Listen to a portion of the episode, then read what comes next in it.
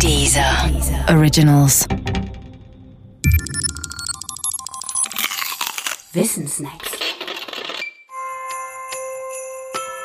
Adventskalender. Türchen 2.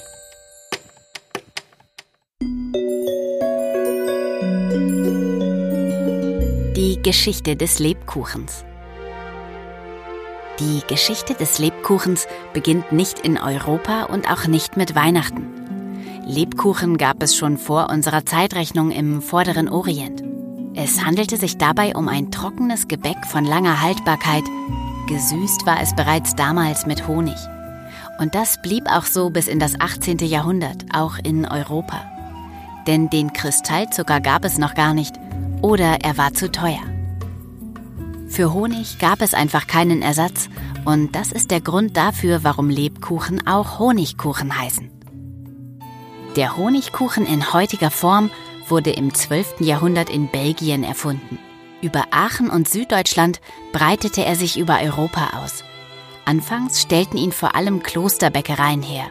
Neben der Versorgung der Mönche mit Brot war eine Aufgabe der Klosterbäckereien die Herstellung von Hostien für die Messe in Oblatenform. Deshalb gibt es Lebkuchen auch oft auf Oblaten.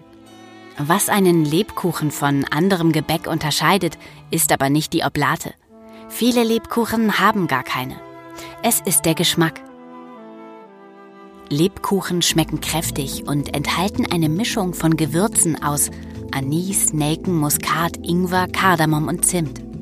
Gewürze, die gerade im Mittelalter nur schwer zu beschaffen waren.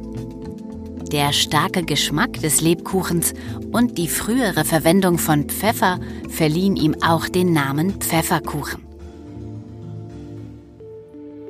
Apropos Pfefferkuchen. Im Kinderlied mit dem Märchenstoff von Hänsel und Gretel werden die beiden ja von der Hexe in ihr Pfefferkuchenhaus gelockt. Hänsel und Gretel ist nicht nur ein Märchen, sondern auch eine Märchenoper des Komponisten Engelbert Humperdinck. Auch heute gehört sie noch zum Weihnachtsrepertoire vieler Theater. Nach der Uraufführung der Oper im Jahr 1893 entstand ein neuer Brauch. Es kam in Mode, Pfefferkuchenhäuser für Kinder zu backen.